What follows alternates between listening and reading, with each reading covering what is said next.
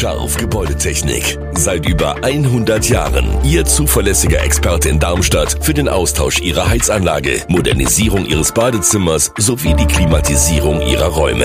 Erwarten Sie mehr von uns, als Sie es gewohnt sind. Scharf Gebäudetechnik.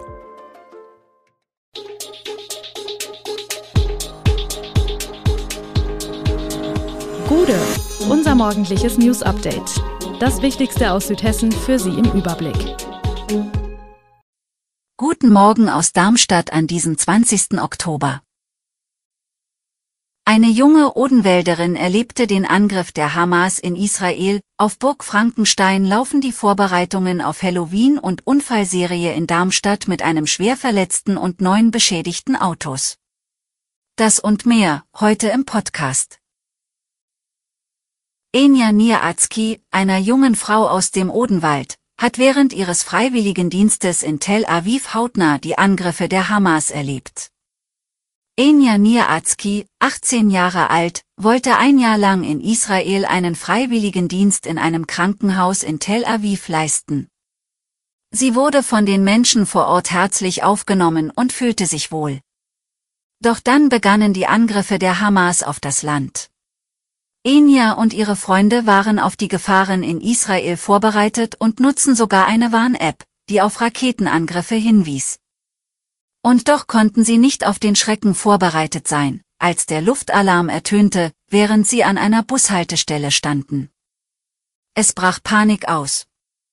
Enya erzählt von den erschütternden Augenblicken, die sie per Handyvideo festhielt, als sie schließlich den dumpfen Knall eines Einschlags erlebte. Enya erzählt von einer Kollegin, deren Tochter im Gaza-Konflikt kämpft.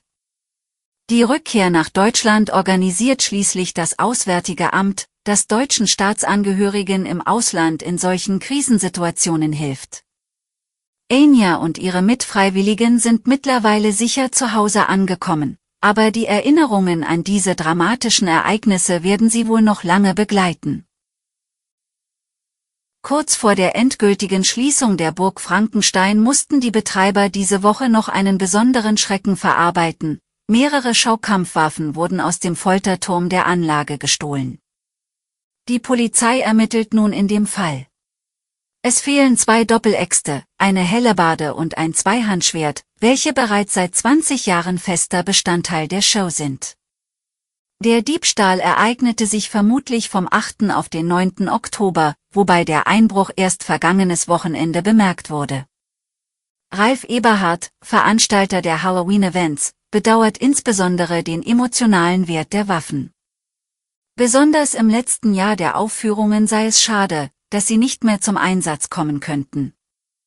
Die Polizei Pfungstadt bittet um sachdienliche Hinweise.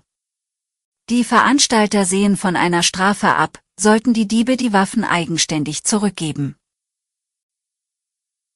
Nach acht Jahren als Erzieher an einer Darmstädter Kita hat ein Mann gekündigt, weil er weniger Geld bekommt. Warum das? Noch 2022 beteiligte er sich an einem Tarifstreik für besseren Lohn. Der Tarifabschluss brachte dann Änderungen mit sich. Zwar sind die Erzieher in einer höheren Entgeltgruppe, Dafür geht aber die Stufenlaufzeit verloren, also die bereits gearbeiteten Berufsjahre. Der Erzieher stand hier kurz vor dem Sprung in die nächste Stufe, wo er 200 Euro mehr verdient hätte. Nach der Tarifänderung war er aber wieder am Anfang der Hörgruppierung. Damit bekam er also weniger Geld. Erst nach drei Jahren hätte er in der neuen Stufe mehr bekommen. So kündigte der Erzieher und fing in einer Kommune im Darmstädter Umland an, wo er direkt mehr Geld verdient. Laut Gewerkschaft Verdi gibt es in Hessen mehrere solcher Fälle. Insgesamt würden viele aber durch die Tariferhöhung langfristig profitieren. In Darmstadt wolle man nun zumindest bei Neueinstellungen die geleisteten Berufsjahre anerkennen. Ein schwer verletzter, neun kaputte Autos und 60.000 Euro Sachschaden, das ist die Bilanz mehrerer Unfälle, die ein 31-jähriger Darmstädter am Donnerstagabend verursacht hat. Beim ersten Unfall in der Bismarckstraße fuhr der Mann mit seinem schwarzen Kia auf zwei vor ihm fahrende Autos auf.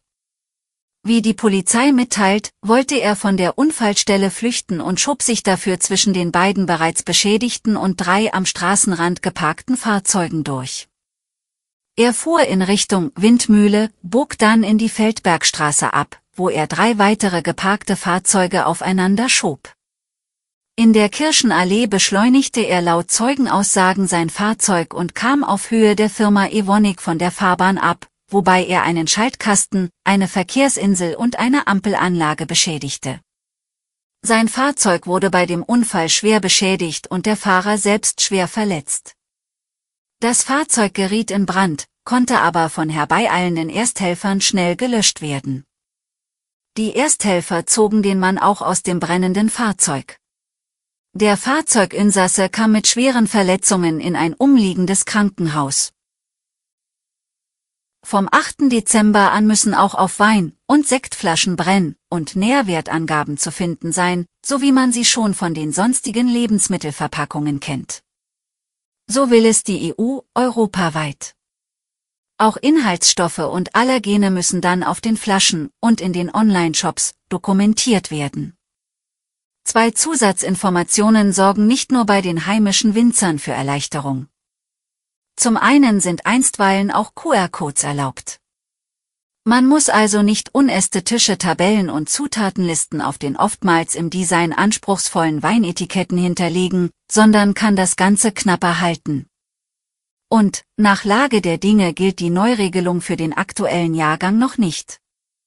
Denn es ist aller Voraussicht nach der Zeitpunkt der abgeschlossenen alkoholischen Gärung, der als Richtschnur gilt und der ist in aller Regel zum Stichtag noch nicht erreicht.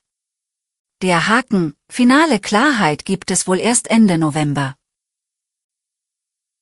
Alle Infos zu diesen Themen und noch viel mehr finden Sie stets aktuell auf e-show-online.de. Gute Südhessen ist eine Produktion der VRM von Allgemeiner Zeitung, Wiesbadener Kurier, Echo Online und Mittelhessen.de. Redaktion und Produktion die NewsmanagerInnen der VRM. Ihr erreicht uns per Mail an audio.vrm.de.